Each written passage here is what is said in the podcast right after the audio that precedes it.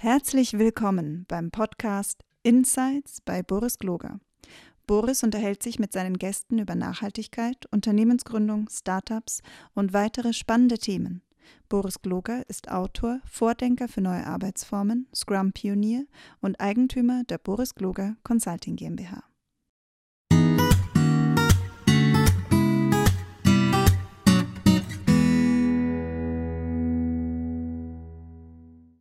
Hallo und herzlich willkommen. Schön, dass ihr alle da seid wieder und wieder zuhört bei meiner kleinen Podcast-Reihe, in der ich ja interessante Menschen aus der Wirtschaft, aus der agilen Szene, aber auch aus dem Schulkontext und Lernkontext äh, interviewe. Und diesmal habe ich mir die Andrea Schaffar eingeladen, die selber Gründerin ist und vielleicht reden wir auch ein bisschen über ihr Unternehmen, das sie gegründet hat und was sie so macht aber eine super interessante äh, Gesprächspartnerin ist, weil die hat schon ganz viel gemacht. Die hat, also wenn man sich ihren Lebenslauf anschaut, war sie ganz lange an Unis, dann hat sie Lernprojekte gegründet und sogar äh, jetzt auch dieses Unternehmen. Andrea, schön, dass du da bist. Schönen guten Nachmittag, freut mich auch sehr. Andrea, erzähl doch mal unseren äh, Zuhörern, wer du eigentlich bist. Mhm, und was ich so mache wahrscheinlich. Genau. genau. Also ich bin so in zwei Feldern unterwegs und das eigentlich schon mein ganzes Berufsleben. Ich bin einerseits Sozialwissenschaftlerin, ich unterrichte auch viel, das ist der Uni-Bezug. Also ich bin derzeit als Postdoc an der Uni für angewandte Kunst an einem Lehrgang, der heißt Cross-Disciplinary Strategies äh, und als Postdoc auch an der Uni Salzburg in einem EU-Projekt, das jetzt gerade startet zum Thema Trust and Visuality in Social Media. Das ist so mein wissenschaftlicher Bereich, weil ich das Gefühl habe, Wissenschaft und Praxis, das sollte immer irgendwie interagieren. Und im zweiten Teil meines Berufsbereichs bin ich selbstständig, also wie du erwähnt hast, bei einer Firma auch gegründet, vor mehreren Jahren schon, bin Gruppendynamikerin, Organisationsentwicklerin, beschäftige mich sehr, sehr viel mit Digitalisierung, auch im Kontext von Unternehmen und Organisationen. Also arbeite mit dem Digitalisierungsfonds von der Arbeiterkammer zum Beispiel zusammen zusammen äh, und mache Projekte, so wie kann man denn Organisationen weiterentwickeln. Und was ich wahnsinnig gerne mache, ist meine zwei Bereiche auch zu verbinden. Ja, also Forschung und Praxis zu verbinden, weil meiner Erfahrung nach braucht das eigentlich so eine Gegenseitigkeit, um sich auch irgendwie zu beeinflussen. Man braucht von irgendwo den Input und die Erdung. Das ist für mich so die Uni und die Wissenschaft. Aber Sachen zu verändern und auch auf Change zu setzen, das ist halt in anderen Bereichen wieder besser möglich und dafür die Trainings- und Beratungssachen. Das heißt, es ist so die Gestalterin in dir, die will, ja. die will dann umsetzen, was ihr euch in der Uni ausdenkt, sozusagen. Absolut, weil so meine Erfahrung, also ich, mein Background äh, ist, ich komme ursprünglich von der Kommunikationswissenschaft und habe mich dann in Richtung Soziologie weiterentwickelt. Und ich habe so den Eindruck und deswegen auch diese ganzen Projekte und ich war Radioobfrau von Radio Orange und solche Sachen habe ich auch immer gemacht, zivilgesellschaftliche. Ich habe immer den Eindruck, die Wissenschaft bleibt gern im Elfenbeinturm. Und ich finde, das sind wahnsinnig viele verpasste Chancen. Und die Wissenschaft muss raus aus der Uni, muss rein in die Gesellschaft, muss zur Verfügung stellen, was sie tut. Und das versuche ich halt tatsächlich zu machen. Du hast gerade äh, was super Interessantes erzählt, das, das, das interessiert mich jetzt einfach. Du hast erzählt, machst mhm. Cross-Disciplinary Strategies. Ja. Was genau. muss man sich denn darunter genau vorstellen? Das ist eine gute Frage, ja, das stimmt. Die Frage kommt oft. Für mich ist es irgendwie so die, das logische Ende, dort zu landen mit den vielen Dingen, die ich schon gemacht habe. Aber darunter vorstellen muss man sich, wenn ich ein bisschen ausholen darf. Ja, klar, wir haben so viel äh, Zeit, wie es ne, war. Ähm, das, was den Wissenschaften und auch dem Schulsystem und unserem Bildungssystem so eingeschrieben ist, dass alle Bereiche in ihren Schrebergärten sitzen, um das so wienerisch zu sagen. Und auch nicht versuchen, mit anderen zusammenzuarbeiten. Und das ist etwas, das mir als Studentin schon sehr aufgefallen ist, wo ich mir gedacht habe, das kann es ja nicht sein dass jeder so in seinem Schrebergarten vor sich hin arbeitet. Und was wir in den Cross-Disciplinary Strategies versuchen, ist, den Spieß umzudrehen. Und das ist etwas, das in den Sozialwissenschaften in den letzten 20 Jahren wirklich so einen Paradigmenwechsel ähm, auch, also den hat es gegeben und der hat sich entwickelt, weg von dieser Welterklärung und dem großen Fokus hin dazu, Sachen runterzubrechen auf Projekte und auf Themen weil die Welt so komplex geworden ist, auch durch Digitalisierung, durch technologische Entwicklungen, dass wir einfach nicht mehr alles überschauen können. Und das ist genau das, was wir dort versuchen. Also wir haben dort unterschiedliche Richtungen. Ich bringe dort die Sozialwissenschaften rein. Andere Kollegen kommen aus der Kunst, aus den Science and Technology Studies, Ökonomie, Philosophie, also viele unterschiedliche Bereiche. Und unsere Studierenden lernen, bezogen zu einem Thema und einem Projekt zu entscheiden, welche Strategien, welche Methoden, welche Diskurse sie in diese Projekte implementieren. Das heißt, wir haben den Spieß einfach umgedreht. Es geht nicht mehr darum, in einem Bereich kompetent zu werden, sondern das Kompetente ist, auf die Situation zu schauen und dann zu wissen, wo muss ich was dazu holen, wo brauche ich auch andere, mit denen ich kooperieren muss. Das ist im Prinzip ein agiles Denken, aber auf einer akademischen Basis. Und das fand ich wirklich sehr spannend. Äh, Angewandte ist eine Uni, die sehr auch innovativ ist, was diese Sachen betrifft und auch versucht, da andere Wege zu gehen. Und da irgendwie so einen kleinen Beitrag zu leisten, das finde ich super interessant einfach. Ja, ich auch. Klingt, klingt so, als müsste, müsste ich nochmal hingehen auf die Uni. ich habe ja selbst Soziologie und Philosophie gemacht. Mhm.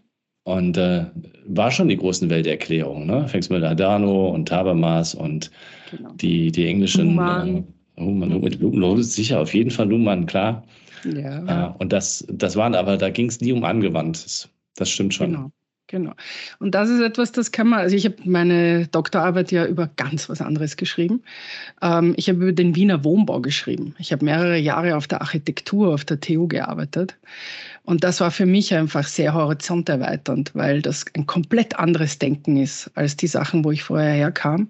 Und so ganz viel Fokus auf Ästhetik und auf Material. Und das war für mich einfach so spannend, so, uh, ist ganz eine andere Welt. Und ich habe so viele solche Bereiche im Laufe meiner Jahre gesammelt und finde, dass das eigentlich die Antwort ist, wie man auf so komplexe Anforderungen äh, reagieren kann, gescheit.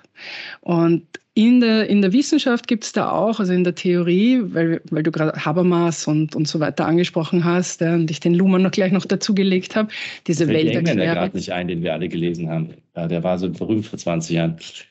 Er hat auch Sozialtheorie geschrieben. Wie hieß der denn der? Von der London Business School. Ah, da haben sie alle studiert und alle. Ne, egal. Ja. Aber es hat eh, ungefähr vor 20 Jahren hat das angefangen, dass sich auch in der okay. Philosophie und der Soziologie da sehr viel gewandelt hat und dann ist diese Praxistheorie aufgekommen, die genau das, was ich erzählt habe mit diesen Schrebergärten und mit diesen Zugängen mit Projekten auch auf einer theoretischen Ebene begonnen hat damals. Dass man sich anschaut, was tun denn die Leute tatsächlich und nicht, worüber reden die nur. Das ist ja so eine spannende Sache in Interviews. Natürlich geben alle, ich, ich natürlich jetzt auch, so ein Bild von mir und eine gewisse Erzählung von mir her. Und es ist aber spannend eigentlich zu schauen, was tun die Menschen? Wie handeln die? Ja, da bist du aber doch dann eigentlich beim Irving Goofman, der gesagt hat, vor ewigen Zeiten, man muss die Leute teilnehmen der Beobachtung, man muss einfach hinschauen. Genau. Genau, das ist eine der Methoden, die logischerweise aus diesem Paradigmenwechsel heraus auch viel prominenter geworden ist. Äh, zuzuschauen, äh, den Leuten oder auch Gruppendiskussionen zu machen, wo die Leute ganz vergessen, dass das eine Erhebung ist, sondern wo sie halt einfach das tun, was sie sonst auch tun, miteinander reden. Äh, sehr viel einfach in die Praxis auch zu schauen und zu gehen und die Wissenschaft rauszuholen aus diesem Elfenbeinturm und besser zu verstehen, wie so Sachen, von denen wir noch keine Ahnung haben, wie Digitalisierung oder Technologien und was die mit uns machen gesellschaftlich, sich das dann tatsächlich anzuschauen. Und das finde ich halt hochfaszinierend. Das klingt auch hochfaszinierend keine Ahnung, ob wir den Bogen jetzt kriegen, aber wenn, das ist ja, eine, ist ja ein neues Lernen, oder? Das, das ist ja, ja. eigentlich wieder, äh, eigentlich ist es völlig irre. Also ihr wollt crossdisziplinäres Lernen in einem System mhm. hineinbringen oder machen, wo eigentlich alle drauf gedrillt worden sind, in Disziplinieren, in Disziplinen zu lernen. Genau, das ist der Anspruch. Funktioniert das? Also kriegen die Leute nicht einen voll, vollkommenen Rappel erstmal am Anfang? Mhm. Es ist insofern spannend, als dass das für, wir haben einen Bachelor- und einen Master-Lehrgang. Für die Bachelor-Studierenden ist es total herausfordernd, weil sie ja nicht aus einer Disziplin, aus einer Richtung herauskommen, sondern die kommen, viele von denen kommen ja relativ frisch von der Matura oder von der Schule. Das heißt, das ist auf alle Fälle eine Herausforderung, weil die sind nirgends zu Hause in dem Sinn. Die haben nicht so quasi ein, ein ganzes Gebäude schon hinter sich und Erfahrungen in dem Bereich. Das funktioniert schwierig, auch im Außen oft, weil das nicht verstanden wird. Es kommt oft die Frage so, was ist das eigentlich? Mhm. Was macht's hier? Also, und warum, warum, wenn man das dann erklärt mit diesem Fokus auf die Projekte, so, ja, was bringt das eigentlich? Weil die Logik eine andere ist. Oder anderes Beispiel, ich habe gerade einen Artikel in der üblichen Peer-Review-Mangel. Und meinen Lebenslauf zu erklären, ist so schwierig im Vergleich zu jemand hat eine Sache studiert, ist in dem Fach geblieben und schreibt und arbeitet in dem Bereich. Weil wie geht das denn das ja zusammen? Das ja schon, in der Soziologie muss das schon, ist das ja schon der, der Paradigmenwechsel. Als ich meine Dissertation schreiben mhm. wollte, hieß es, du musst anschlussfähig werden. Deswegen habe ich das nicht gemacht, weil du musst ja erstmal die Hälfte deiner Doktorarbeit verbringst, ja damit dich in irgendeinen Kon Konkurs, äh, Diskurs hineinzudenken, der dich möglicherweise gar nicht interessiert, nur damit du beweisen kannst, dass das, was du machst, irgendeine Relevanz hat. Ja, genau. Das kann ja da nicht mehr funktionieren das kann nicht mehr so funktionieren oder es braucht eben eine andere Art von Theorie. Und das ist eben die Praxistheorie, die da wirklich sehr hilfreich ist, weil die im Prinzip nichts anderes ist wie viele Methoden. Also da hat man dann so Entitäten, Begrifflichkeiten wie Praxis, wie gewisse Abläufe und, und Muster, an denen man sich orientiert. Das heißt, der Blickwinkel hat sich da einfach extrem geschiftet. Man schaut auch auf, also ich habe zum Beispiel in meiner Dissertation auf den Wiener Wohnbau geschaut und wie funktioniert denn die Planung und auf der anderen Seite, wie werden denn diese Häuser auch tatsächlich genutzt, weil sich das in der Praxis keiner anschaut. Ja, da ist keine Zeit dafür. Es ist aber eigentlich total spannend zu wissen, an welchen Stellschrauben könnte man denn da drehen, damit das besser funktioniert. Wie entstehen Communities, wie entstehen soziale, funktionierende Umfelder und Nachbarschaften? Das sind alles so Fragen, die aus vielen Gründen einfach, wie unsere Gesellschaft und unsere Welt derzeit funktioniert, oft gar nicht so angeschaut wird. Und das sind Sachen, die kann man mit so einem Fokus sich sehr, sehr gut anschauen. Aber es irritiert oft. Also das ganz sicher. Ja. Aber und, Irritation ist immer ein guter Punkt, um Neues anzufangen. Und du hast ja auch, äh, glaube ich, aus, aus diesem Grund heraus das Schulsystem dir ja auch angeschaut, oder? Und, äh, genau. und sogar ein Lernprojekt gegründet mit einigen äh, Menschen. Wie siehst du die, wie, mit welchem Blick hast du auf Schule und mhm. was, was sollte sich da ändern, deiner Meinung nach? Ja, also die, das Schulprojekt haben wir, glaube ich, so 2015, 2016 angefangen, einfach aus der Erkenntnis heraus, dass das Schulsystem einfach sehr verzopft ist in seinen Organisationsstrukturen auch, wenn man sich das anschaut, wie das irgendwie geplant ist. Und ich unterrichte ja sehr viel Medienpädagogik. Das ist so aus meinem Herkunftsfach heraus so das Hauptding, mit dem ich mich beschäftige. Und unterrichte das auch schon ganz lange an der Uni Wien. Und die Erkenntnis war zweierlei. Einerseits, um Menschen zu Medienkompetenz zu begleiten, brauchen die Freiraum und das funktioniert in unserem Schulsystem nicht. Unser Schulsystem versucht, Kompetenz zu managen und das kann man nicht, weil Kompetenz ist was sehr Individuelles, das braucht andere Strukturen, das braucht Projekte, das braucht Freiheit. Mhm. Das heißt, das war so eine, eine der Motivationen war, warum nicht versuchen, eine Schule zu machen, die sehr projektbasiert ist, genau auf diesen Gedankengängen, worüber wir schon geredet haben. Und dass Lehrkräfte quasi den Rahmen abstecken, aber die Kinder fähig sind, selber auch zu entscheiden, wo sie hingehen wollen und was sie interessiert. Das war so der eine Gedanke. Und das kommt stark aus der Medienpädagogik, weil das gibt's alles. Das wird alles seit vielen Jahrzehnten verhandelt, aber es kommt nicht an im Bildungssystem. Also ich habe jetzt gerade Übungsaufgaben von einer Studentin gelesen. Ich habe gerade Noten gemacht, bevor wir uns getroffen haben. Und da hat sie gesagt, das, was sie am meisten beeindruckt hat, war die Erkenntnis, dass Pausen auch in Vorlesungen didaktisch Sinn machen. Weil jedes Mal, wenn ich ihnen ein Video zeige oder mit ihnen kurz in die Diskussion gehe, haben die Studierenden den Freiraum, um die Inhalte umzusetzen und für sich zu verarbeiten und das verankert sich dann besser. Ja, logisch. Und ja, das sind, es ist logisch. Das weiß man aber auch schon seit 30 Jahren. Entschuldigung, weiß das ist man keine seit neue Erkenntnis. Jahrzehnten, überhaupt nicht. Aber das Schulsystem ist nicht fähig, das umzusetzen, weil es eben sehr linear denkt. Und das war so die zweite Motivation dahinter. Wie sollen denn Menschen in einer Demokratie fähig sein, selbststeuerungsfähig zu sein und eben auch selbst zu entscheiden, wenn die Organisationen, mit denen wir zu tun haben, inklusive den Bildungsorganisationen, eigentlich alle Diktaturen sind, um das jetzt ganz radikal zu sagen. Oh, krass, das ist ein heftiger Satz. Ja, gut. Ja, weil Hierarchien sind Diktaturen. Ja. Warum soll in einer Gesellschaft, wo niemand mehr alles wissen kann, weil das Wissen sich permanent verselbstständigt und immer mehr wird, es eine Hoheit geben, quasi zu wissen, ich kann heute als jemand, die Ende 40 ist, natürlich nicht das gleiche Know-how haben wie Leute in einem anderen Lebensalter, weil die haben eine andere Lebensrealität. Aber ich kann ihnen meine didaktischen Kompetenzen zur Verfügung stellen. Ich kann den Raum aufmachen, dass sie beitragen können. Das ist eine ganz andere pädagogische Haltung, als zu sagen, ich habe die Hoheit, ich weiß, was richtig ist und was die lernen müssen. Und das finde ich, das war so die zweite Motivation, demokratische Schulen zu bauen. Da gibt es seit langen Jahren, da gibt es ja viele Beispiele dafür. Aber ich äh, habe Gruppendynamik-Ausbildung hinter mir und mache viel Organisationsentwicklung. Und es ist ein Unterschied, ob das quasi ein Label ist, so wie die repräsentative Demokratie, oder ob es gelebte Praxis ist, wo die Leute tatsächlich lernen, wie verhandle ich das, wie mache ich das, wie leite ich selber eine Sitzung, wie bringe ich eine Entscheidung zugange zwischen 20 Menschen? Wie gestalte ich das?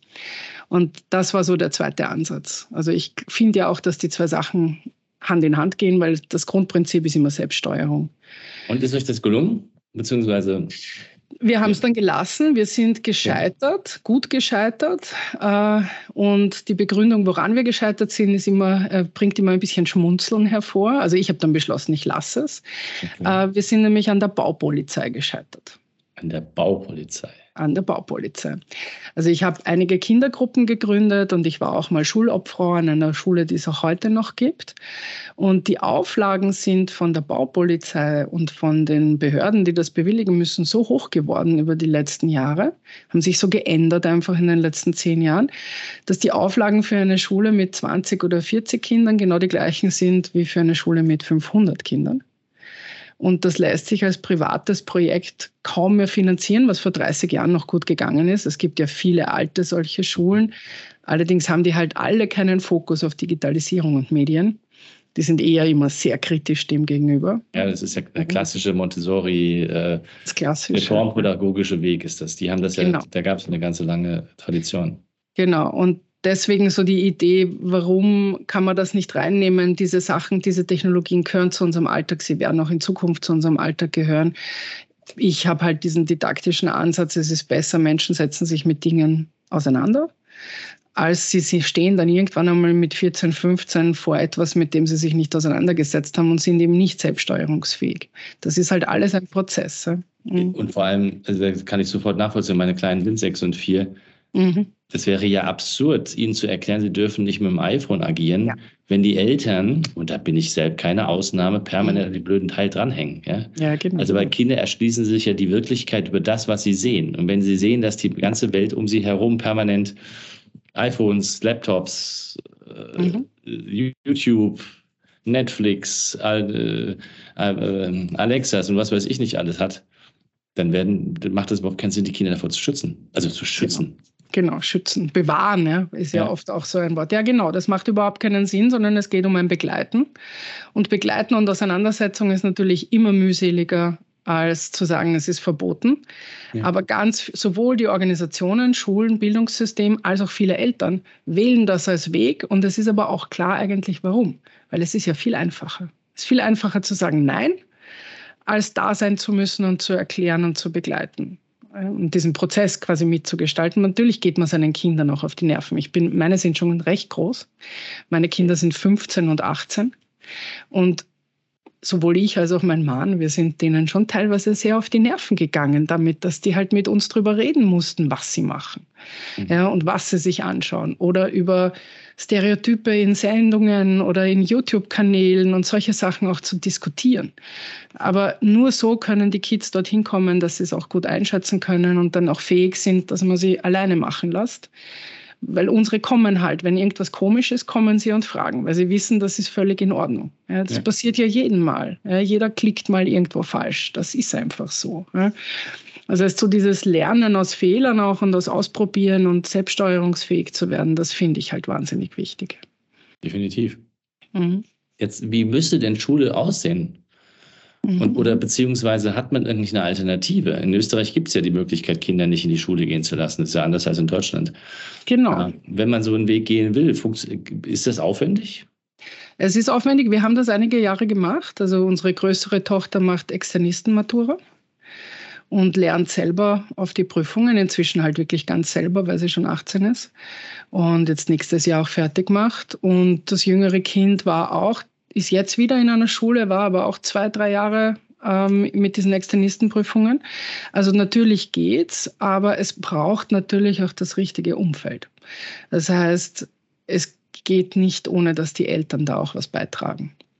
Und es wird äh, aber. Gehe ich denn nicht mehr arbeiten oder wie mache ich das? Also ganz ja, wir sind halt sehr flexibel, ja, beide. Also wir haben halt dieses, diese glückliche Situation, dass wir beide also beide selbstständig sind. Äh, meine wissenschaftliche Arbeit ist ja realiter auch sehr selbstständig einfach und sehr selbstgesteuert. Das geht gar nicht anders von dem her, worum es da geht.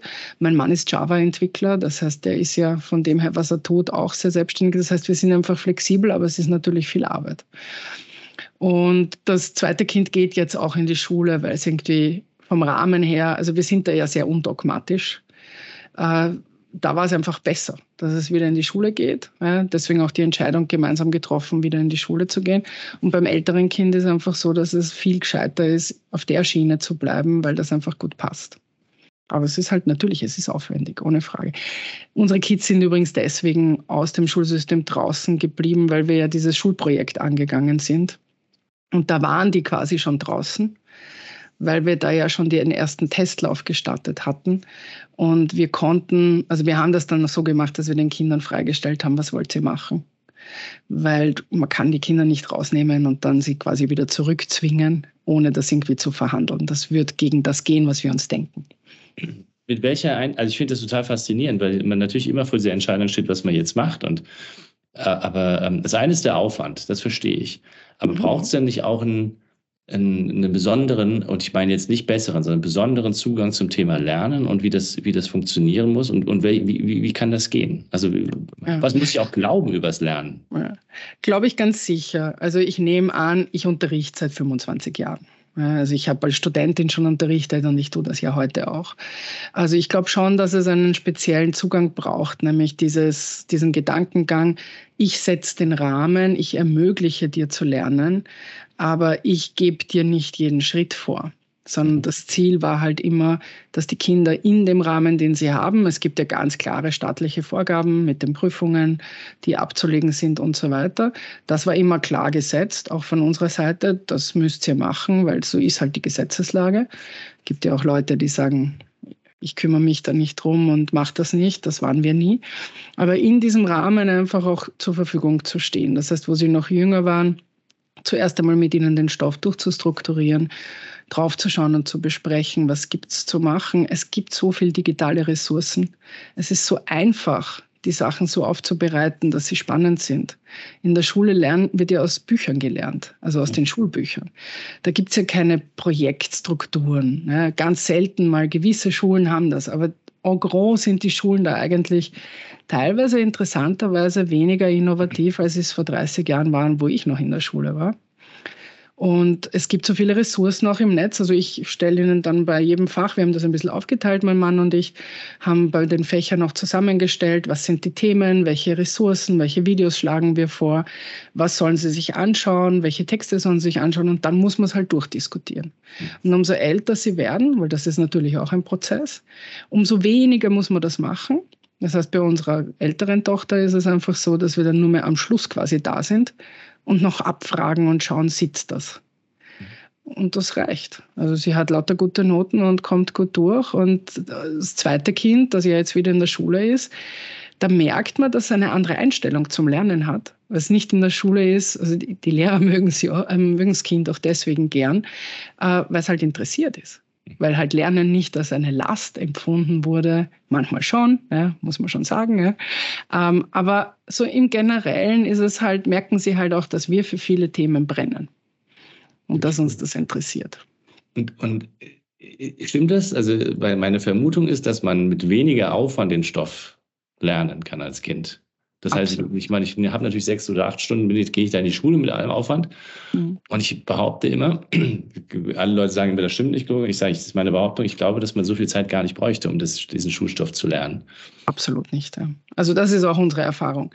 Weil Der eine große Unterschied ist, dass die Kinder ja Fach für Fach lernen und nicht so ein zersprageltes, ich habe da mal eine Stunde und dort mal eine Stunde haben. Weil wer kann sich denn etwas merken, wenn ich an jedem Tag fünf oder sechs oder sieben Fächer habe? Das ist ja, das funktioniert ja nicht mit dem Einordnungssystem, dass ich mir das merken kann. Und bei diesen Externistinnenprüfungen ist es so, dass die Kids ja ein Fach lernen nach dem anderen. Das heißt, die Zusammenhänge im Stoff sind wesentlich klarer. Wir haben es auch immer so gemacht, dass Geschichte, Kunstgeschichte, also bildnerische Erziehung, Musikgeschichte ist ein großer Teil von Musik, dass wir die Fächer hintereinander gemacht haben, weil das hängt ja alles zusammen. Ja, das heißt, sie brauchen ja diese große Erzählung einfach, wie das zusammenhängt. Und dann können sie neue Informationen dort hineinpassen. Es gibt Fächer, da haben wir drei Tage gemeinsam intensiv gelernt und das Kind hat ausgezeichnet bestanden. Ne? Ich, ja, ich glaube, dass der Schulstoff nicht so viel ist. Das, das sieht Nein. viel mehr aus, als es am Ende des Tages ist. Genau. Ich glaube, die Kinder hätten viel mehr Freizeit, wenn, wenn man ist nicht für jeden was, aber die halten viel mehr Freizeit, wenn sie einfach, äh, ich meine, die können dann spielen gehen. Das sieht man ja in Skandinavien. Die haben viel weniger Schulstunden und trotzdem sind die Ergebnisse von den Kindern, bei dem auch was gemerkt wird und wie mit den Inhalten umgegangen wird, wesentlich besser als bei uns. Also da gibt es ja teilweise Schulen, da haben die Kinder vier Stunden Schule und den Rest spielen sie. Ist ja auch gescheit. Meine Lieblingsschule ist irgendwo in Dänemark. Äh, da haben die zwar relativ viel Schule, aber die machen viele Computerspielkurse und, und Projekte, wo sie dann was sich Brücken ausrechnen und gestalten und so weiter. Und das ist so eine andere Art von Lernen, wo die Kids auch gleich was mitnehmen und das gleich auch irgendwie in den Alltag übertragen können. Und das merkt man bei allen, sobald sie es angreifen können, wird es halt auch besser gemerkt. Und das ist dieses Zuhören, dieses Frontalunterricht-Ding, das ist ja eigentlich, sagt ja auch Pädagogik schon ganz lange, ist nicht sinnvoll, ist ja Fahrt. Aber also, ja. Jetzt hast du dich ganz viel damit auseinandergesetzt. Wir haben auch gerade die Vorteile gehört und das ist auch, und so wie, wie du das erzählst, mhm du erzählst das jetzt sehr begeisternd und da hat man ja gerade Lust, das zu machen. Mhm. Wie, jetzt kommt ja noch die kritische Sozialwissenschaftlerin, die ich jetzt mal anspreche. Warum, was, warum ändert sich Schule nicht? Aus deiner Sicht? Was, ist, was ist das große Problem? Ich habe gestern einen Vortrag vor 800 SchulleiterInnen gehabt und, und dann kommt tatsächlich, ja, es ist ja nicht für alle Kinder und man muss ja, mhm. äh, und, und, und, man muss ja trotzdem durchgreifen und wir brauchen und wir sind ja trotzdem so abhängig von den Kultusministerien in Deutschland und was weiß ich. Was ist deine, deine Analyse oder Beobachtung? Ja, also meine Beobachtung kommt gar nicht so aus der Sozialwissenschaft, mehr aus der Organisationsentwicklung, dass mhm. dieses Verändern von Strukturen und vor allem von Institutionen, also Organisationen, die schon sehr gesettelt sind und zwar in so einem Gesamten, wie das im Bildungssystem der Fall ist. Das ist unglaublich aufwendig.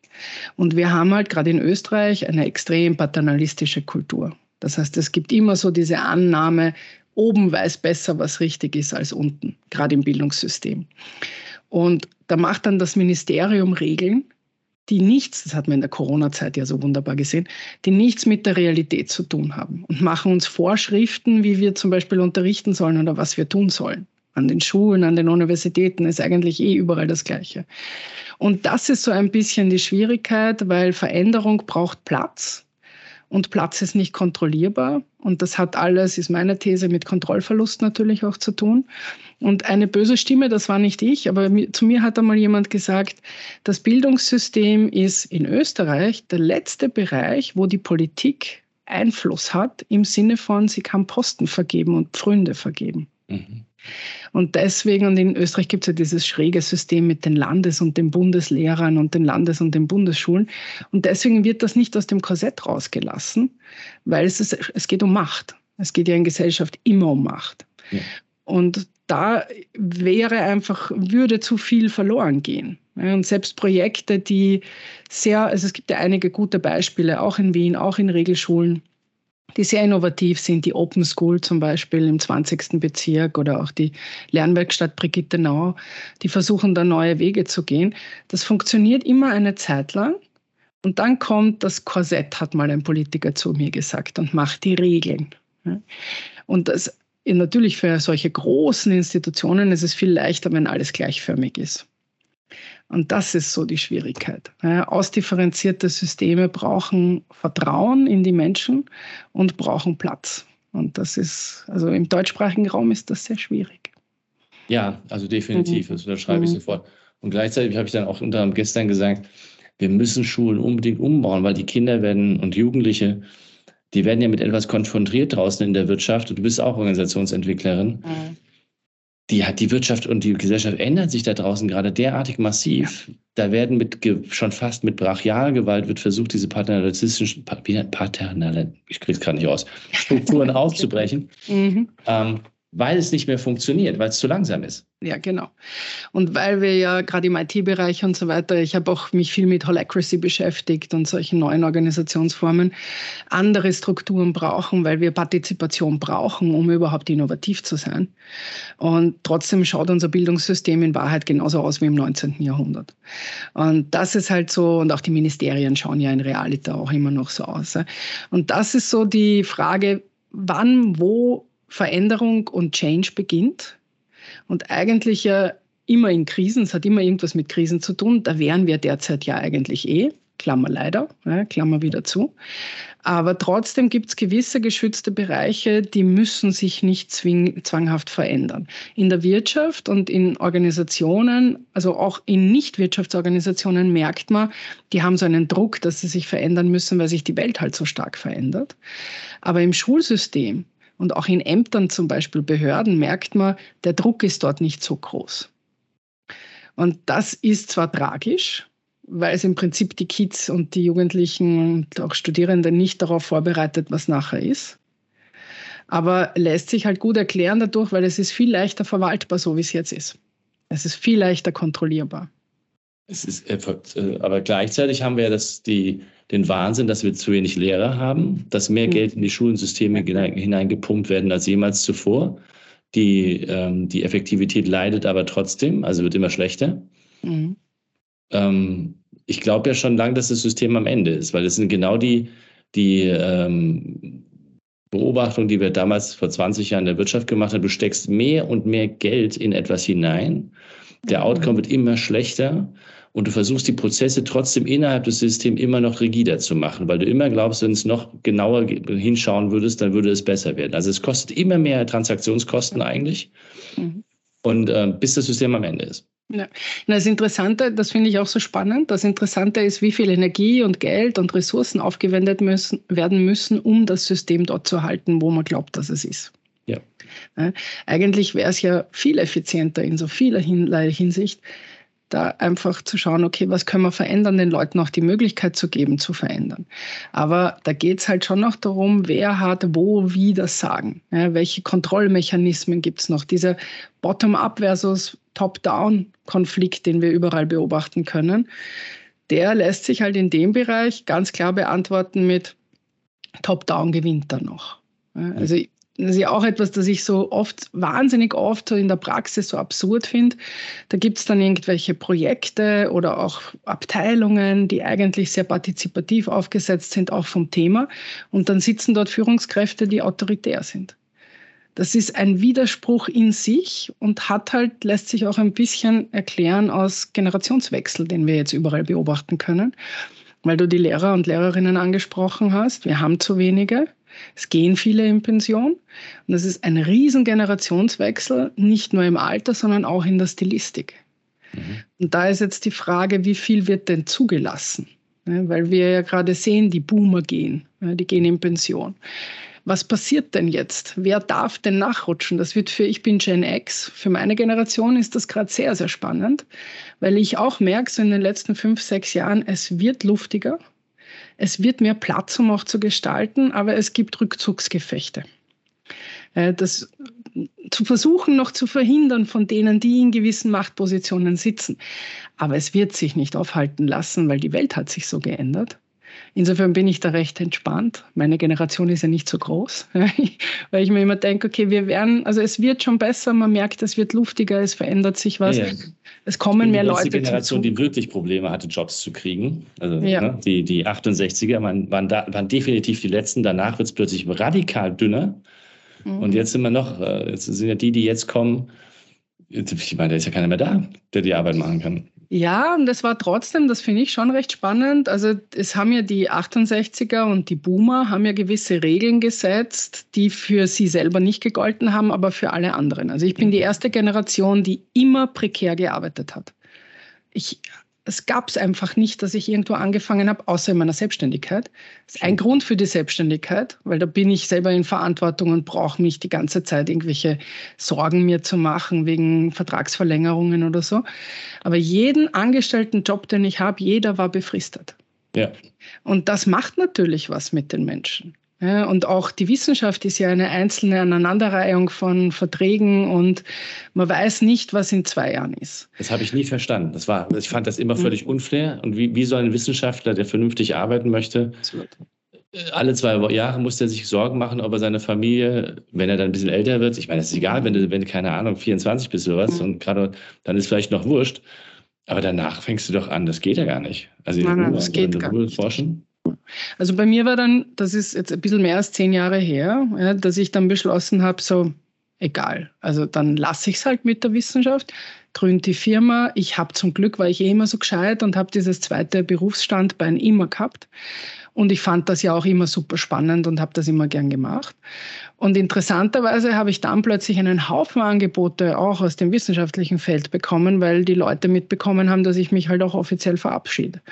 Und sage so, auf Wiedersehen, macht's es gut, es war sehr schön, ich habe wahnsinnig viel gelernt, aber es geht mir so auf die Nerven, immer drei, vier Jahre befristet zu sein und nicht zu wissen, was ist. Da gehe ich lieber in die Selbstständigkeit, da habe ich Konstanz, da bin ich selber äh, verantwortlich und habe mir halt meinen Kundenstock aufgebaut, die Firma aufgebaut und so weiter. Und dann kamen die Angebote inklusive dem, was ich jetzt zusätzlich mache mit diesen Stellen an den Universitäten, was ja recht paradox ist, weil da kommt dann so ein bisschen implizit manchmal der Vorwurf, naja, warum machst du denn die Firma weiter? Also, ja, weil ich euch nicht trauen kann. Ich habe keine Ahnung, was in zwei, drei Jahren ist. Und bei der Firma weiß ich, mir selber kann ich trauen. Ja. Äh, und außerdem verdiene ich draußen am Tag das, was ich auf der Uni für 20 Stunden in der Woche im Monat bekomme. Das ist ja auch noch, ist ja völlig absurd. Als Wissenschaftlerin muss man hochqualifiziert sein, es ist hochkompetitiv, es ist wahnsinnig schlecht bezahlt. Man kriegt draußen wesentlich mehr bezahlt in der Wirtschaft als in der Wissenschaft, obwohl ich draußen weniger Kompetenzen bräuchte. Ich bräuchte kein Doktorat, um meine OE-Arbeit zu machen, ähm, als in der Wissenschaft. Ich müsste mich auch nicht permanent so weiterentwickeln wie im Wissenschaftlichen. Ich will es halt, ja, weil ich brauche das für mich. Äh, und ich finde, ich lerne wahnsinnig viel jetzt für meine privatwirtschaftlichen Sachen auch. Aber die Anforderungen eigentlich als Organisationsentwicklerin und als Trainerin und als Beraterin sind viel geringer als in der Forschung und auch in der Lehre. Das ist schon sehr paradox alles. Aber ja. Es ist ein krasses System. Also, aber da merkt man es ja eigentlich auch, dass mit einem hohen Aufwand wird, ähm, werden Strukturen etabliert, die die die Menschen, die darin arbeiten, eigentlich leiden lassen. Genau. Und auch nicht bedenken, was es eigentlich bräuchte.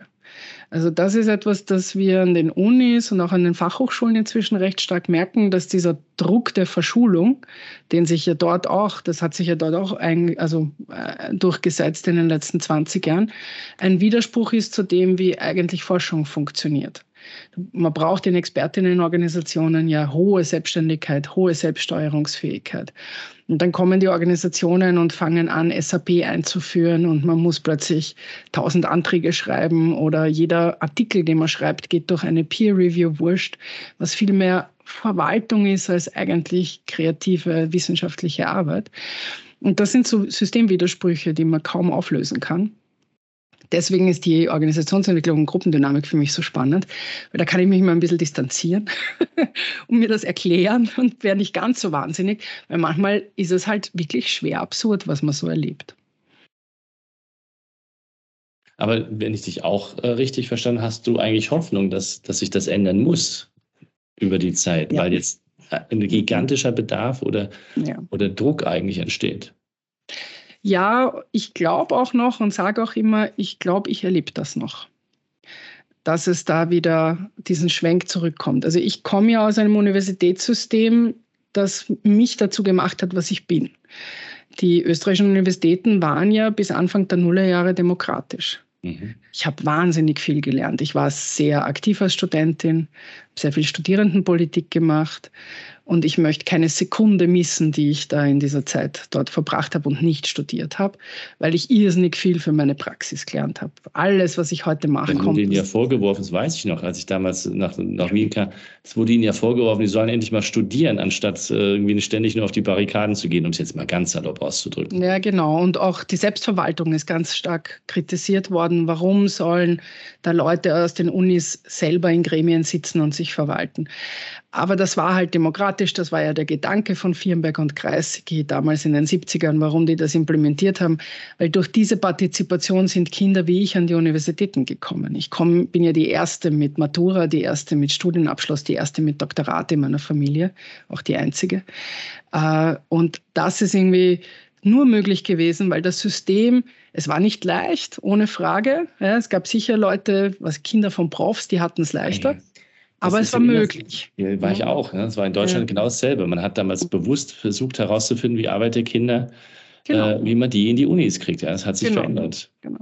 Und das hat, war möglich, weil viel Freiraum da war. Ja. Ich sage nicht, dass alles gescheit war. Eh klar, es passiert immer Blödsinn in Organisationen, das geht nicht anders. Ja? Aber es war der Freiraum da, dass Leute herausfinden, was sie machen wollen, was für sie passend ist und auch die Praxis entwickeln, sowas zu tun weil die, also Kinder wie ich hatten das ja nicht. Ich habe ja keine Ahnung gehabt, wie das funktioniert, weil woher hätte ich das wissen sollen? Und so habe ich das gut lernen können und deswegen unterrichte ich auch wahnsinnig gern und tue das auch so viel, weil ich finde, ich habe Glück gehabt. Also das ist ja privilegiert, dass jemand wie ich dorthin kommt, wo ich heute bin. Und das Lehren sehe ich als etwas zurückgeben. Ja, und ich merke, ich weiß auch von meinen Studierenden, ich erzähle das auch häufig, also ich verwende mich ja oft als Beispiel auch, um ihnen zu erklären, warum man gewisse Dinge in der Wissenschaft lernen muss, was hat denn das mit dem Menschen zu tun. Und ich bekomme ganz viele Rückmeldungen in die Richtung, so danke, dass Sie das sagen, weil das wird eigentlich immer nicht thematisiert. Aber der Freiraum war da damals und das merkt man, dass das heute nicht mehr da ist. Das können sich viele auch nicht mehr leisten, das zu machen. Und deswegen glaube ich auch, weil du vorher gefragt hast mit dem Positiven, das wird sich nicht ewig halten. Also ich halte das für so ein Aufbäumen zurück quasi in die 60er Jahre zu diesen sehr verzopften Strukturen, ne, die ich natürlich nie erlebt habe, weil in den 60ern ja. habe ich noch nicht gelebt.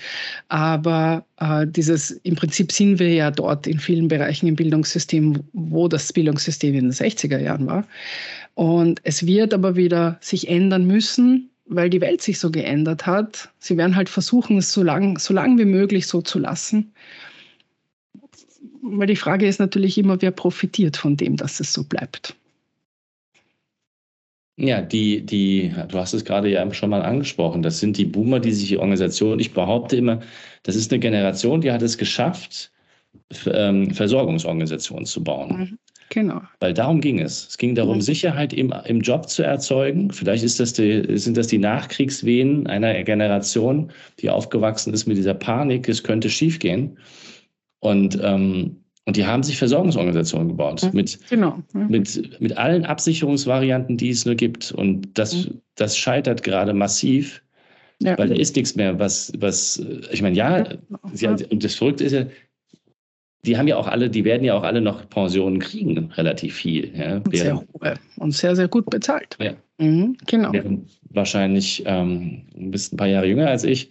Mhm. Deine Generation wird da echte Probleme kriegen. Ja, ähm, ganz sicher. Also es stellen sich auch alle in meinem Umfeld stellen sich darauf ein, niemand von uns wird mit 65 in Pension gehen. Ja. Also meine Vorgesetzten gehen ja, können ja alle schon mit dem Alter in Pension gehen, das derzeit noch da ist.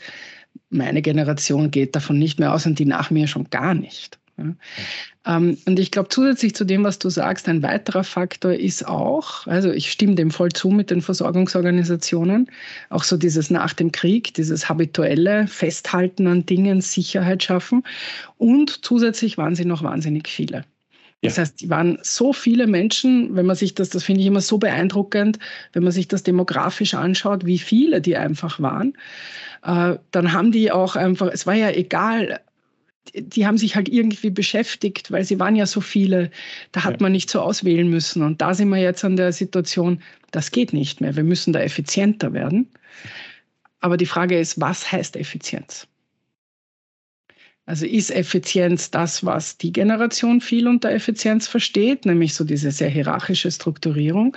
Oder ist Effizienz dorthin zu gehen, was tatsächlich die Bedürfnisse von den Menschen und von den Organisationen sind?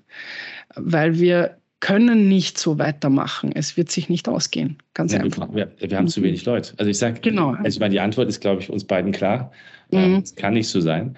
Aber ich glaube, der, also meine, meine Theorie ist ja, es gäbe eine Variante, du müsstest alles automatisieren, damit du mit weniger Menschen das hinkriegst, was diese gigantischen äh, äh Versorgungsjobs eigentlich, mhm. gibt es ja dieses eine Bullshit-Jobs-Buch. Äh, mhm. ja? Also das ging, würde ja nur gehen, wenn ich diese Jobs alle durch Automatisierung abschaffe. Ja. Oder ich fange tatsächlich an, Produktivitätssteigerung durch Innovationen zu erzeugen, also neue Arbeitsformen. Mhm. Ja, ich, meine, ich komme ja aus der Ecke, das ist ja immer die Idee von mhm. Agile gewesen. Wie schaffe ich es, dass die hochkreativen Leute endlich so zusammenarbeiten können, dass ihre Potenziale wirklich gehoben mhm. werden, anstatt mhm. ihnen zu erklären, was geht. Und ich glaube, das ist die einzige Variante, ist auch die einzige Chance, die die Youngsters, ich nenne die jetzt mal Youngsters, also jetzt 30-Jährigen äh, haben, weil sonst werden die ja, die, wie sollen die das alles hinkriegen? Und die müssen ja die Produktivitätssteigerung machen, behaupte ich, weil sonst können wir die, die jetzigen Babyboomer ja gar nicht ernähren. Also wo soll die Kohle denn herkommen? Ich meine, die haben vielleicht alle schon Hause und, und haben ihre Kapitalanlagen alle, die jetzt durch die Inflation gefressen werden. Aber, ähm, oder? Oder Absolut, ja. Also, die, also es muss ja irgendwo herkommen, aber ich glaube, es geht auch ein bisschen darum, weil da sich die Ziele von politischen Eliten widersprechen mit dem, was man sonst eigentlich gesellschaftlich braucht.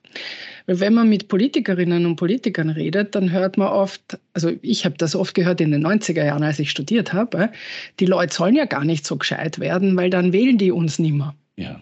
Das hat man aus ganz bestimmten Richtungen, die eigentlich mal vor 100 Jahren sehr progressiv waren, mhm. hat man das immer gehört. Nur das funktioniert halt nicht, weil wir brauchen mehr spezialisierte Menschen. Die Menschen brauchen, also müssen einfach mehr Freiräume haben, um auch zu entscheiden. Jeder hat Potenziale. Äh, man lernt ja in dieser Art von Bildungssystem, dass man sich abschaltet in gewissen Bereichen, dass man sich einpasst in dieses, man macht halt Bullshit-Jobs, so wie du vorher gesagt hast. Und das wird sich nicht mehr ausgehen vom Umfang her. Und das heißt aber eigentlich, man muss den Leuten mehr Freiräume geben, um zu überlegen, was man macht und es werden sich auch die Wertigkeiten ändern müssen. Weil heute ist es ja immer noch so, gewisse Berufe werden als sehr hochwertig angesehen. Und für mich als Sozialwissenschaftlerin ist das schwer absurd. Technologisch entwickelt sich alles sehr, sehr schnell. Gesellschaftlich hinken wir diesem Prozess massiv nach. Trotzdem wird Naturwissenschaften und Technik hoch angesehen, aber das, wo wir eigentlich nachhinken, auf das wird herabgeschaut. Ja. Und dem wird auch nicht zugehört. Das heißt, alle Leute, die pädagogisch, sozialwissenschaftlich, Organisationsentwicklung, das sind so gewisse kleine Bereiche, da hören Leute zu, aber gesamtgesellschaftlich ist das nicht präsent. Und das ist auch so ein Paradoxon, mit dem wir irgendwie arbeiten müssen, weil die Technik wird sich immer weiterentwickeln, so wie wir derzeit gepolt sind. Aber die Menschen müssen dem irgendwie nachkommen können. Wir als Gesellschaft müssen dem nachkommen können. Und wie soll denn das passieren, wenn die Strukturen immer alt bleiben müssen und gleich? Ja, geht ja. nicht. Ja. Wir brauchen Strukturen, die, äh, die Freiräume ermöglichen und genau. die, die, ähm, die in der Lage sind, äh, äh, wie soll man das gescheit ausdrücken? Also du musst eigentlich, ich meine, ich habe ich hab ja Soziologie studiert und mein Professor hat immer gesagt, äh, geprägt aus der Frankfurter Schule, eigentlich war die Soziologie der Versuch, die Menschen aus der Unmündigkeit von sozialen Strukturen zu schaffen. Ne? Es ging immer um Macht. Es ging immer darum, genau. wie, wie kriegen wir die Menschen aus, diesen, aus, dieser, aus dem Leiden, das ist mhm. halt eine Begrifflichkeit, die kennen, kapieren die Sozialwissenschaftler, mhm. äh, aus diesem Leiden an diesen Strukturen zu befreien. Und, und ich glaube, das, das macht ja auch die Agilität aus. Das war immer mein, mein Zugang dazu, warum ich eigentlich agiles Arbeiten äh, mhm. erfüllen will, weil es genau das macht, das Arbeiten am Dürfen in Organisationen. Mhm. Und die, die Frage, die sich ja nur stellt, ist ja immer wieder, wie schaffen wir es? Ich habe mal in den großen Organisationen ähm, beraten und die haben dann gesagt, naja, unsere Führungskräfte, die müssen wir, die werden, die, also die jüngeren Führungskräfte, die mhm. müssen wir resilient gegen die alten Führungskräfte machen. Also die alten im Sinne von älteren und mhm. der Topspitzen. Mhm. Die müssen noch 20 Jahre aushalten.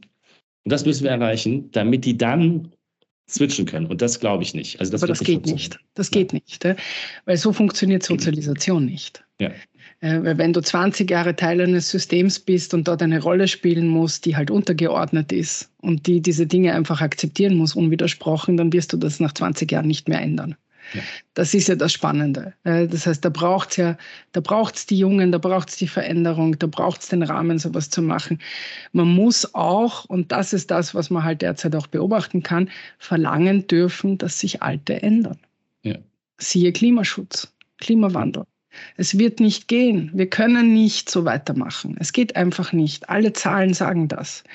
Äh, man muss dieses Dogma von jeder hat ein Auto oder viele Familien haben mehr als ein Auto und es geht nur mehr so und diese ganze Zersiedelung, die wir erleben und wie mit Energie umgegangen wird, diese Dogmen müssen angegriffen werden dürfen. Und da bräuchte es Mut, das zu machen. Und da bräuchte es die richtigen Instanzen, das zu machen. Und daran scheitert es ganz häufig. Äh, nicht, dass ich alles, was derzeit passiert, sehr sinnvoll finde. Das mit den Bilder anschütten, das kann man in vielen Facetten diskutieren.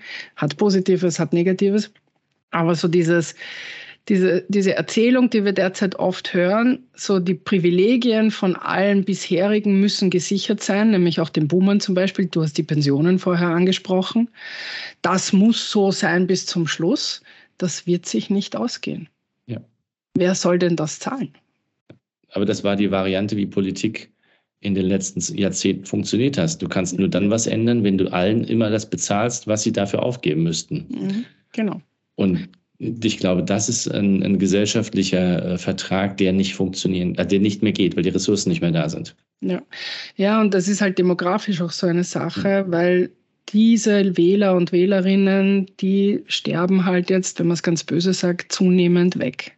Ja. Äh, für wen wird Politik gemacht? Das ist ja das eine Frage. Klar, Aber für die, die gerade an der Macht sind, das sind halt die, die viele sind, genau. Die zu viele sind. Und, ja. und das, also da eine Änderung herbeizuführen und das Schwierigste im Leben ist ja eigentlich Mindset-Änderungen herbeizuführen bei Menschen. Das ist ja, alle reden immer so viel, wo es schwierig ist und man braucht Kompetenz im Digitalen und bla bla. Aber wenn man sich Menschen so anschaut, ist das Schwierigste eigentlich, was zu ändern an der eigenen Haltung und vor allem an der eigenen Haltung. Weil wenn wer andere sich ändert oder eine andere Gruppe an Menschen sich ändern muss, dann sagen immer alle ja, ja. Aber dass ich selbst mein Verhalten ändern muss, weil es nicht mehr anders geht, da sagen immer alle, na, ich will aber nicht. Ich will trotzdem, habe ich unlängst jetzt auf einem Seminar gehört, ich möchte mit dem Auto zur Bank fahren können in einem Wiener Bezirk. Das ist einfach nicht notwendig in Wien. Nein aber das ist auch eine ältere Person gewesen, ja, in einem ökologischen Umfeld, muss man dazu sagen. Ja. Und dann kann ich als Trainerin nur dort sitzen und sagen, das geht sich nicht aus. Das geht nicht, weil wir müssen nicht die anderen bitten, sich zu ändern. Wir müssen uns auch selber verändern. Es, äh, Veränderung fängt immer bei, es geht nur, wenn man selber bei sich anfängt eigentlich. Also genau. das war eine meiner lang, also vielen, vielen äh, ich weiß nicht, wie, wie, du angefangen hast, aber als ich so 20 war, es hat ja einfach, muss alles ändern und sowas. Ne? Bis ich mal irgendwann begriffen habe, ich brauche überhaupt niemanden ändern. Ich muss auch niemandem erklären, wie man das jetzt geändert werden muss, sondern im Grunde brauchst du noch nicht an dir selber arbeiten. Dann ändert sich das Umfeld eh von selbst. Genau. Das war bei mir genau das Gleiche. Also ich habe irgendwie diese ganzen Dinge an der Uni angefangen, weil es mich einfach interessiert hat, weil ich wollte keine Nummer sein. Ich habe so ein Studium studiert, Publizistik, das keiner ernst genommen hat und wir waren siebeneinhalbtausend. Und dann habe ich gedacht, okay, jetzt muss ich irgendwas tun, weil ich mag nicht Nummer eins von sieben oder Nummer XX von siebeneinhalbtausend sein. Und so bin ich auf die Gruppendynamik gekommen, weil die Gruppendynamik ist angewandte Sozialwissenschaft. Ja da sitzt man eine Woche, also ich bin in meinem Leben jetzt schon viele Wochen, weil ich habe die Ausbildung schon länger hinter mir, viele Wochen im Kreis gesessen, aber da sitzt man mit anderen Menschen in einem sozialen Setting und muss sich mit den anderen auseinandersetzen, aber auch mit sich selber. Man muss an sich selber arbeiten. Und ich finde das so ein wertvolles, und das gibt es auch im Organisationssetting. Wir machen ja auch Organisationslaboratorien. Und ich habe in den letzten Jahren viel mit so Minecraft-Organisationslaboratorien und solchen Sachen experimentiert. Einige Wochen mit Studierenden Minecraft gespielt, um digitale Organisationen nachzubilden, weil halt Pandemie und äh, sonst hätten wir die Settings nicht machen können. Und das ist schon sehr, sehr spannend zu sehen, wie stark das zusammenhängt und geht gegen viele Vorstellungen, die es gesellschaftlich gibt, auch so wissenschaftliche Vorstellungen von Objektivität und Unabhängigkeit. Sozialwissenschaften können nicht unabhängig gedacht werden von Menschen. Und ich als Forscherin kann mich als Person nicht wegdenken. Ich kann mich reflektieren, ich kann wissen, wo ich stehe, ich kann wissen, was ich kann, was ich nicht kann. Aber ich kann mich, ich kann mein Menschsein nicht wegnehmen. Und das, finde ich, ist ein starker Paradigmenwechsel einfach. Und da sind so Dinge wie eben diese ganzen Trainingssettings. Ich habe mich halt sehr in die Gruppendynamik verliebt, weil da lernt man, wie man mit Kollektiven umgeht, wie man mit Communities umgeht, wie man Menschen den Raum gibt, dass sie sich selber entwickeln. Das ist dort unsere Aufgabe als Trainerin äh, oder als Trainer. Das geht nicht darum, dass wir sagen, das ist richtig, das ist falsch, sondern wir setzen den Rahmen als Gruppe oder als Organisation damit das soziale System in diesem Setting fähig wird, sich selber zu steuern. Und was wir machen, ist zu intervenieren an den Stellen, wo wir das Gefühl haben, da fehlt es noch an Klarheit, an Hinschauen, an Reflexion. Und das irritiert so massiv. Also das kommt ja aus den Post-Zweiter Weltkrieg-Sachen. Ähm, aus guten Gründen ist das damals entstanden. In den 60ern und 70ern hat das enorm geboomt und heute merkt man, wie das irritiert. Weil es halt was sehr emanzipatorisches ist. Ich habe mich schwer darin verliebt vor 30 Jahren. und es ist bis heute so. Ja? Also, ja. dass ich das extrem wichtig finde und finde, dass ich da nicht viel gelernt habe, einfach auch über mich. Ja, Veränderung fängt ähm, in Organisationen, Schulsystem eigentlich von oben an. Genau. Ja. Behaupte ich. Also ja, also weil die Strukturen mhm. äh, äh, werden ermöglicht. Und gleichzeitig, und das ist so die letzte Frage, die ich an dich habe, weil du hast von demokratischer Schule gesprochen, glaubst du, dass vielleicht dann doch so etwas ähm, entstehen muss wie, ah, wie nennt sich das denn da politisch? Also das wird nicht Basis, den wollte ich jetzt nicht sagen, aber ähm, zivilgesellschaftlicher Ungehorsam wieder. Denn also einfach ja. zu sagen, jetzt, wir müssen sowas wie Widerstand erzeugen, der, äh, also wir müssen jetzt nicht ich habe es heute mit, sorry, vielleicht bin ich zu müde, Extinct, Extinction Rebellion heißen sogar. Mm, mm Vielleicht, ist das die, ist, vielleicht ist das die eine Spitze, aber der zivile Ungehorsam, den wir in den 80ern propagiert haben und in den 90ern wegen der damaligen ähm, Atomdiskussion und Pershing in Deutschland, glaubst du, dass das wieder ein Weg sein könnte? Absolut, er wird nur sehr anders ausschauen. Also das ist etwas, das man beobachten kann, wenn man sich die ganzen Bewegungen zivilgesellschaftliche anschaut, wie die sich organisieren. Also wir haben uns 2015 zum Beispiel gemeinsam angeschaut, wie sich diese Bewegung rund um die Flüchtlingsbewegungen organisiert hat. Und das war hochinteressant zu sehen, dass das ganz andere Organisationsprinzipien sind. Wenn Twitter zum Beispiel genutzt wird oder irgendwelche digitalen Foren, damals war es Facebook-Gruppen und ähnliche Sachen, das heißt, da, ja, das kriegt Momentum, das kriegt ein bisschen einen anderen Spin einfach im Vergleich zu den 80er Jahren. Ähm, aber es hat eine unglaubliche Kraft einfach, wenn das aus diesem Bereich kommt. Und ich glaube, dass so dieses Wiederhinwenden zum mehr Lokalen, zum mehr Community, zum mehr direktes Umfeld gestalten, ne, was total wichtig ist, weil sobald Menschen den Sinn von etwas verstehen, sind sie auch engagierter. Immer wenn sie distanziert sind, und das ist das Problem derzeit, finde ich, mit Politik. Das ist mhm. distanziert von den meisten Menschen. Und dann bringen die sich natürlich auch nicht ein, weil die sehen da den Sinn dahinter nicht. Und ich glaube, dass es da sehr viele neue Bewegungen gibt es ja schon.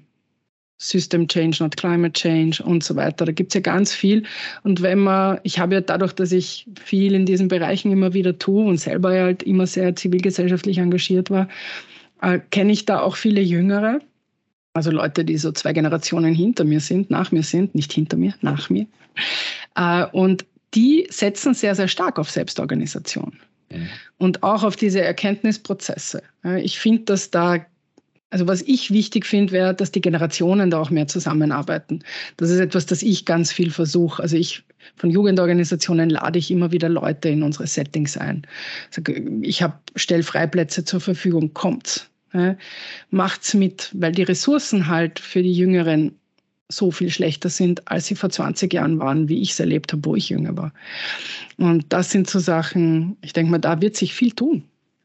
Da ist auch viel Potenzial da. Es wäre halt super, wenn das auch oben bei denen, die noch in den Schaltzentralen sitzen, auch gehört wird und verstanden wird.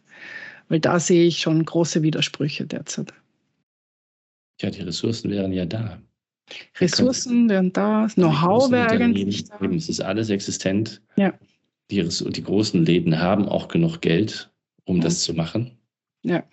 Es wäre theoretisch ja auch genug Geld da, wenn man diese Debatten anfangen würde, wie die Ressourcen verwendet werden, wo sie reingesteckt werden. Und das, was wir vorher geredet haben, so, warum muss alles bewahrt werden, dass es einmal gab? Es wird sich nicht alles ausgehen, aber es können Entscheidungen getroffen werden. Österreich ist ein gutes Beispiel. Warum haben wir weder eine Vermögenssteuer noch eine Erbschaftssteuer? Warum hat man das einfach auslaufen lassen? Sogar die USA haben eine höhere Erbschafts- und Vermögensteuer als wir. Das ist doch absurd. Da, da liegen irrsinnig viele Potenziale, ähm, ohne dass das den Leuten mit gewissen Deckeln ne, zu, so sehr wehtun würde. warum ist bei uns Arbeit so hoch besteuert, aber Besitz nicht? das sind alles so Dogmen, die man halt irgendwie auch diskutieren und angehen müsste. Und in Europa halte ich für eines der größten Probleme, dass die Generationen so wenig miteinander zu tun haben. Also das ist etwas, das ich so extrem genieße, zum Beispiel in meiner Gruppendynamikorganisation in der ÖGGO. Da sind alle Generationen da und alle sind miteinander vernetzt. Und man kann auch einfach mal nachfragen, weil natürlich weiß ich nicht alles. Ja, und vice versa, die anderen auch nicht. Gesellschaftlich, wenn man sich das anschaut in Europa, gibt es aber ganz wenig Überschneidungen und Kommunikation über diese Generationengrenzen. Alle sind segregiert. Und das finde ich schon spannend, wenn man sich das vergleicht, zum Beispiel mit anderen Bereichen äh, auf der Welt, da ist es anders strukturiert. Und halte ich übrigens, da kommen wir wieder zurück zu dieser Frage von dir von vorher, warum ist das Bildungssystem bei uns nicht änderbar? Ich halte das für einen der Faktoren. Ja. ja was kein gemeinschaftlicher Community-Gedanken ist, um solche Sachen sich anzuschauen, sondern das Treffen Generationen für sich und die Generation, die an der Macht ist, gleicht ihre Perspektive nicht ab mit den anderen. Ja, das wäre aber eigentlich notwendig. Vielleicht reden wir in einem weiteren Podcast-Interview mal ähm, darüber, wie man das machen könnte. Mhm. Ähm, sehr gerne. War sehr, sehr interessant und spannend. Hat mich mhm. sehr darüber gefreut. Äh, hat echt Spaß gemacht. Vielen Dank, lieber Andrea. Ich sage auch vielen Dank, habe es auch sehr spannend gefunden und wünsche auch noch einen schönen Nachmittag. Danke dir. Bis denn. Ciao. Ciao, Baba. Diese und weitere Podcast-Folgen findest du auf Spotify, Apple Podcasts, YouTube und natürlich auf der Website www.insights bei borisgloger.com. Boris Gloger Consulting ist deine agile Strategieberatung. Besuch uns auf der Website www.borisgloger.com.